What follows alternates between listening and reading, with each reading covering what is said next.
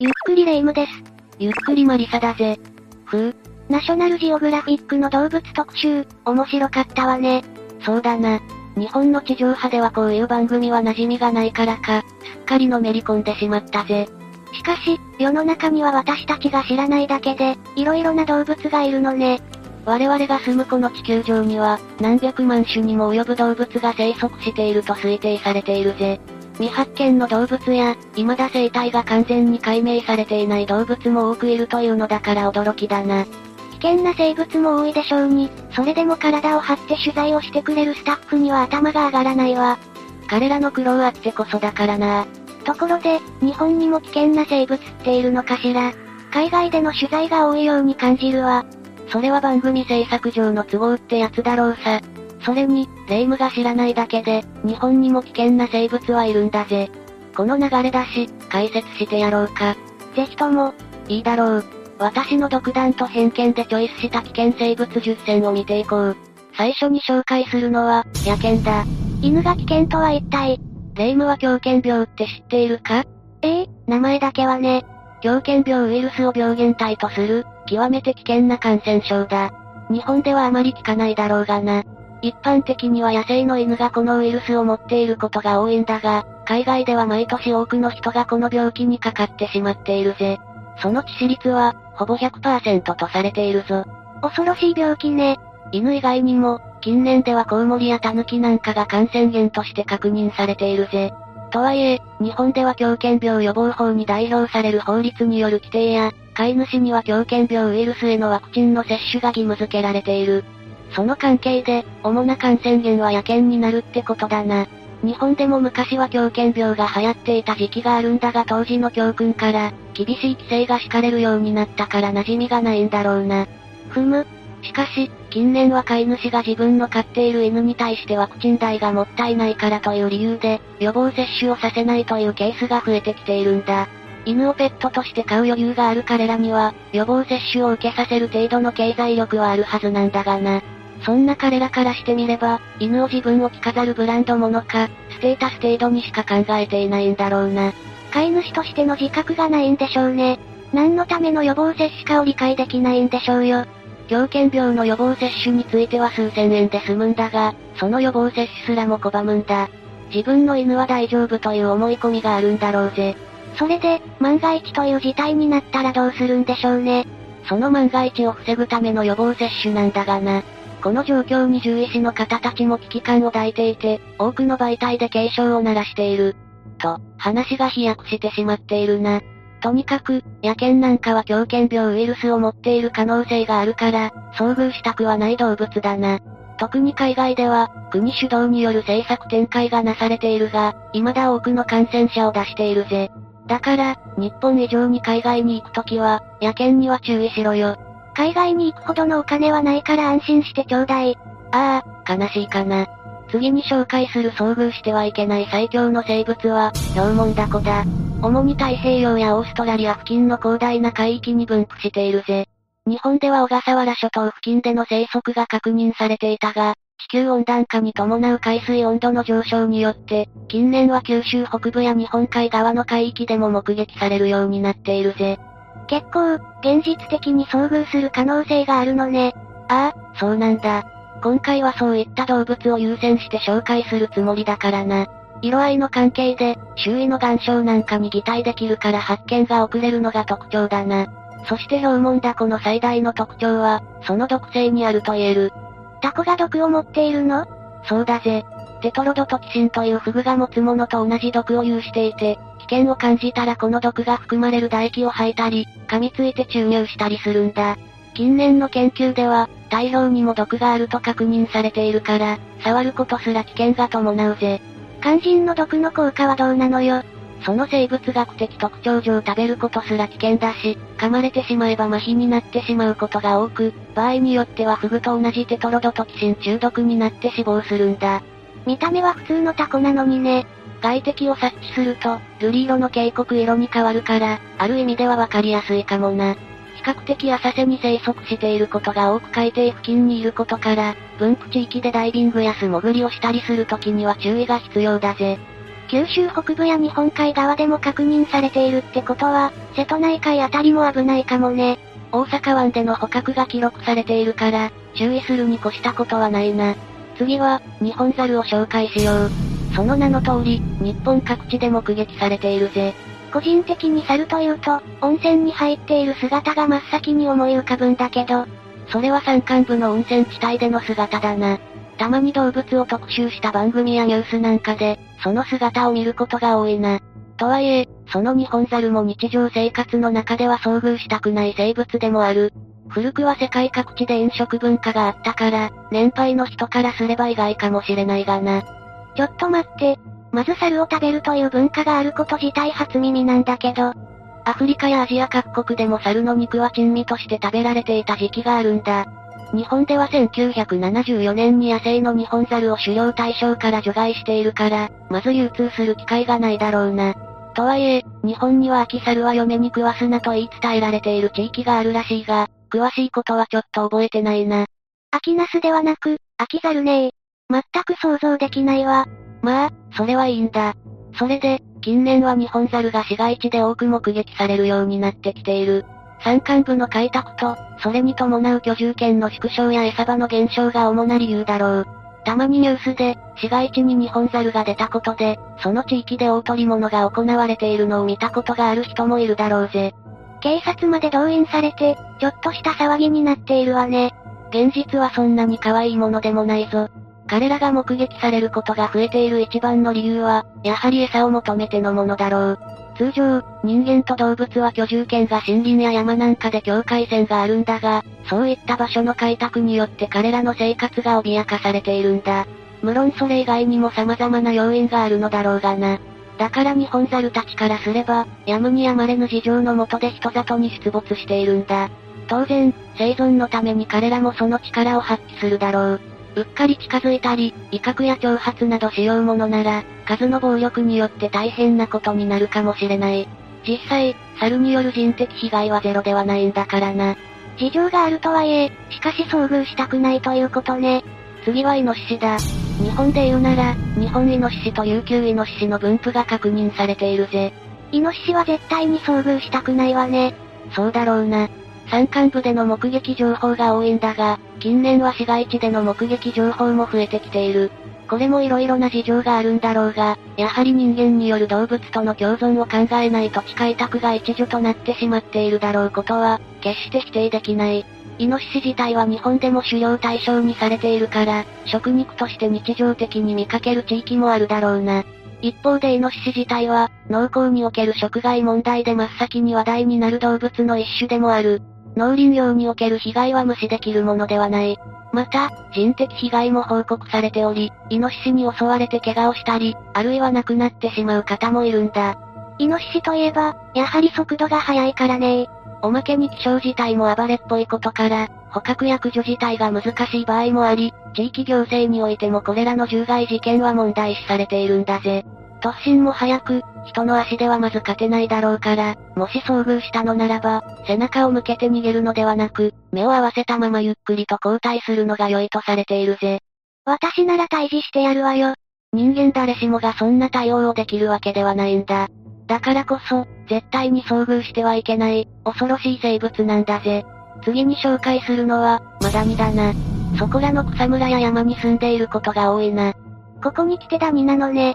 拍子抜けかもしれないが、しかしマダニは危険な生物なんだ。その理由は何と言っても、感染症の病原体の媒介者である点に集約される。布団なんかのダニとは区別されるぜ。なるほどね。厚生労働省でも、マダニに対する注意喚起が行われているぜ。日本の行政機関の中でも特に政府中枢に近く大規模な組織が、マダニに対して注意喚起をしているんだ。その危険性は当然高い。日本広範熱や吸熱、重症熱性血小板減少症候群といった多くの感染症に関わる病原体を運ぶ、いわゆるベクターの役割をしているんだ。これらの病気は死亡例が報告されているものもあり、特に夏場なんかは山間部でレジャーを楽しむ人たちが増えることから罹患者が増加しやすい。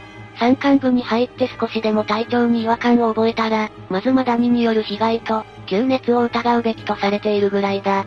レジャーなんかで山に入るときには、くれぐれも虫除け対策を怠らないようにな。続いては、セアカゴケグモだ。実はかつての日本では生息していなかったとされているんだ。そのため、外来種に該当するぜ。これは知っているわよ。毒を持っているんでしょ？そうだ。日本では1995年に大阪府で最初に目撃されて以来、北海道から沖縄まで、日本各地で目撃されるようになったんだ。日本では比較的近年に認知されるようになったんだが、海外ではオーストラリアを原産地としており、古くから毒蜘蛛として恐れられているぜ。もっとも、そういった地域の医療機関には高血清が用意されていることも多いから、何かあった時にはまず病院のお世話になることを勧めるぜ。噛まれた部位は激しい痛みと腫れがあり、発汗や発熱といった症状が確認されているぜ。重症化する場合や、アナフィラキシーショックが起きる場合もあるから安易に考えないようにな。結構見た目が特徴的だから、知識として、一度は写真なんかを見ておくといいだろう。万が一の時に役立つかもしれないからね。今度確認してみるわ。建物に巣を作っている場合もあるから、一度目撃したのならば周囲にまだいる前提で駆除対策をするといいと思うぞ。どんどん行くぜ。次は、蜂だ。蜂は確かに危ないわね。いくつか種類があった気がするけど。ここで紹介する蜂は、花蜂なんかの液中ではないぞ。蜂の中でも特に危険なのは、やはりオオスズメバチだろうな。アジア諸国の広い地域に生息しており、日本でも全国各地に分布している。その特徴である毒と高い攻撃性から、代表的な害虫だな。蜂の子として食用にする文化もあるが、それ以上に毒によるアナフィラキシーショックが有名だろう。毎年のように被害が出ており、死傷例もあるからな。場所を問わず巣を構えることが多いから、日常的に遭遇する危険性もそれなりに高いぜ。蜂といえば、ミツバチかオオスズメバチといった印象すらあるわ。若干偏見が入っている気もするが、それくらい有名なんだ。目撃したのなら何もせず、速やかにその場を離れるんだぞ。また、個人で駆除しようとするのではなく、専門の業者さんに連絡する方がより確実だろう。うっかり近づいて攻撃されて、向きになって巣を刺激するなんてのはご法度よね。まさしく、泣きっ面を蜂が刺すからね。ああ、はい。えーと、そうですね。気を取り直そうか。次は蚊を紹介しようと思う。蚊の危険性は知っているわよ。夏場の安眠妨害と言ったらもうね。確かにそれはそうなんだが、まあいいか。蚊の危険性は、マダニと同じでな。世界各地に生息しているんだが、種類によっては病気を媒介するんだ。衛生害虫とも呼ばれるな。およそ人類にとっては最も有害な害虫だろうな。マラリア熱、黄熱病、デング熱、脳炎といった数多くの伝染病の媒介者だからな。これまでに蚊によって犠牲となってしまった人間は、それこそ数えきれないほどだろう。知っている病気ばかりだわ。どれも致死率の高さや、特定地域で問題となっているものよね。ああ、日常生活の中でも、睡眠妨害をされたりするから、悪影響を及ぼすことが多いから忌み嫌う人はとても多い。一方、生態系においては水環境を浄化したり受粉の手助けをしている側面もあるから、種を絶滅に追いやろうとするとかえって重大な悪影響を生み出しかねない生物でもあるんだ。そうだったのね、初耳だわ。生態系っていうのは、ほんとよくできてるのね。風、これなんだ。単に生物を絶滅に追い込むという行動がその後どれだけの影響をもたらすかなんて、それこそ未来が見えない限りはわからないんだ。だからこそ、動植物の保全が叫ばれているということだろうな。蚊に遭遇したのなら、それこそベイプマットなんかで対策しような。蚊取り線香なんかもいいわよ。そして危険な生物を紹介する以上、蛇は外せないな。王道ね。その分布は適応放散という、単一の祖先から多様な形質を持った子孫が現れるという現象も手伝い、極地以外に全世界的に生息している。場所や環境問わず様々な場所に生息しているから、日常の何気ない一時に遭遇することもあるんだ。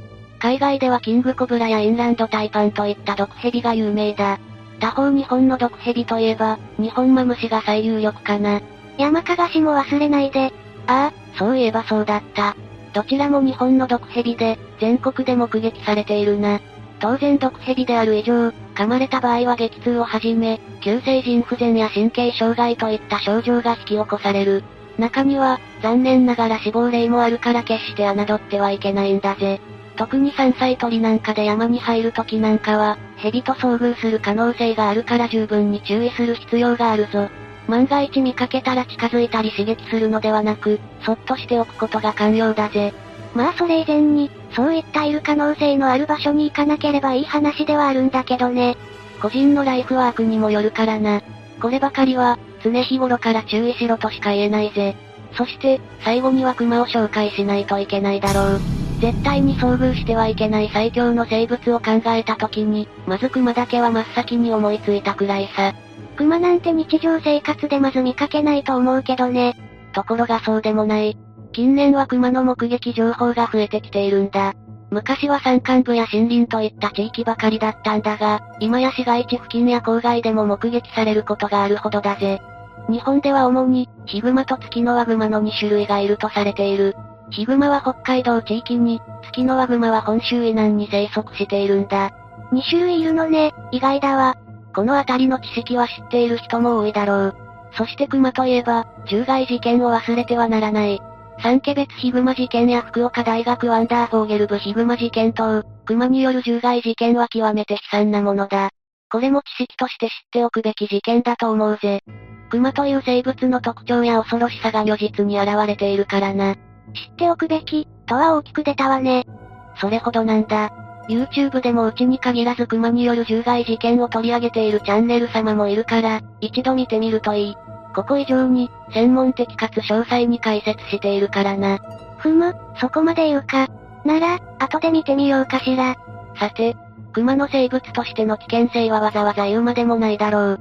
圧倒的な体育と優れた身体能力、そして獲物を追い回す執念深さが特徴だな。そんな熊が近年は人間の側に出没するケースが増えてきている。人間と熊の生活圏が近くなってきているからか、餌が不作だったからか、理由は様々なんだろう。しかし、熊による被害は年に何度かはニュースでも見るだろう。遭遇しようものなら、命があるだけでも儲けものなのさ。出会う可能性が高くなってきている以上、安易な行動はしてくれるな。例えば一番やってはいけないのは、餌付けだろうか。一度餌を与えてしまえば、その後も熊はもらえるものと思って頻繁に来るようになるかもしれない。これは特に観光客に多い行動とされていて、近年は問題視されているぜ。これで熊が居座るようになって、万が一地元住人に被害が出ようものなら大惨事だ。ましてや、一度人の味を覚えてしまった熊は、その後はもう駆除するほかない。何せ、二次被害や三次被害にまで拡大しかねないからだ。まあ、熊が身近にいる生活をしている人にしてみれば余計なおせっかいだろうが、注意喚起はとても大切だからな。ともかく、危険だと伝えたいことは理解できたわ。ならいい。ともかく、遭遇可能性が年々高くなってきていることや、単一生物としての脅威を考えると、熊は外せないんだ。まあ、個人的なチョイスだから異論は多数あるだろうがな。それぞれが住んでいる地域や考え方によって、大きく順位が変動するでしょうね。だと思うぜ。むしろ、私も他の人の意見が聞いてみたいくらいだ。といったところで、長くなってしまったな。ここまでにしておくぞ。ご苦労様。ご視聴ありがとうございました。